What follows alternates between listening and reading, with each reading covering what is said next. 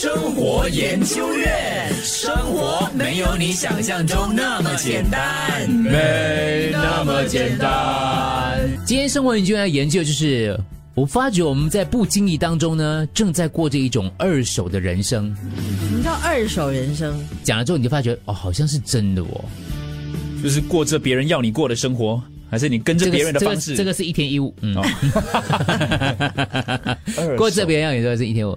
你发现你生活里所有的问题，在网上都能找到答案。哦，你整个生活其实别人已经过过了，你吃的东西、看的电影，你都去找一些人家就 review。review 了。啊，你买的东西想看一下，诶，这个好不好过？就是你在过的都是别人过过的人生嘞。你还发现有一批人用照片、视频、广告为你提供了一个加工过的世界，这个世界常常比你自己的世界要美丽、要有趣、要深刻、要好笑、要有品味。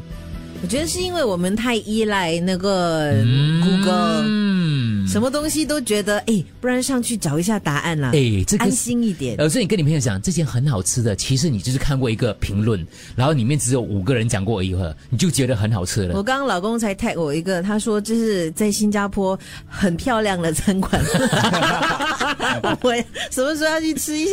你对特朗普的评价，你对拜登的喜爱，这些都是别人说的，是是这都不是你自己，你也不认识特朗普，你也没有见过他，他有多糟糕。我们的人生都是别人给我们架构的，我们在过着二手人生啊，听起来有点悲悲哀，对不对？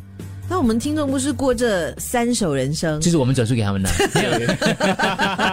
四手人的时候，你买的东西是点评分数最高的，你看的书是人家推荐，你拍的照是 Instagram 博主叫你怎么样拍的角度，呃，类似不能错过的打卡胜利，你甚至买的情人节礼物都是最适合送的礼物的 list 里面的，悲哀吗？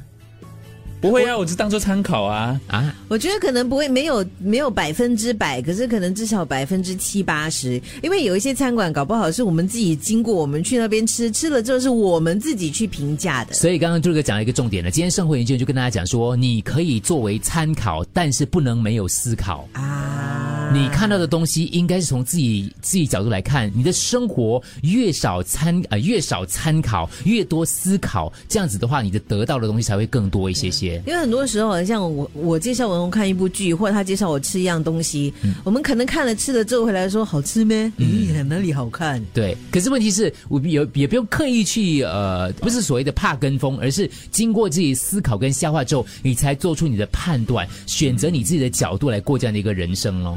不然我们真的很容易养成习惯了，去 Google 去看别人的，我们就信以为真，觉得那就是适合你的。可是确实有一些人，他可能看了一些报道，到了今天餐馆那边去吃东西，可是那个东西他明明觉得不好吃，可是为什么有一百个人说好吃，就他一个人觉得不好吃，他还是说好吃？嗯可是我觉得是很省跟时，因为比如说我们介绍一部剧啊，或者是哪一个餐馆好吃，听众都会问我们，因为他已经认识我们，他相信我们。如果我们讲好，你去命中率比较高。所以有的时候不要只相信我们的，你经过一个餐馆就应该 你要思考，没有你自己觉得我对他有 feel，我就坐下来点一碗东西试一下，哎，好吃，我就可以。可能如果要跟别人分享一下，也不强求之类的。呃，我觉我们得其实开始推卸责任。自己负责啊。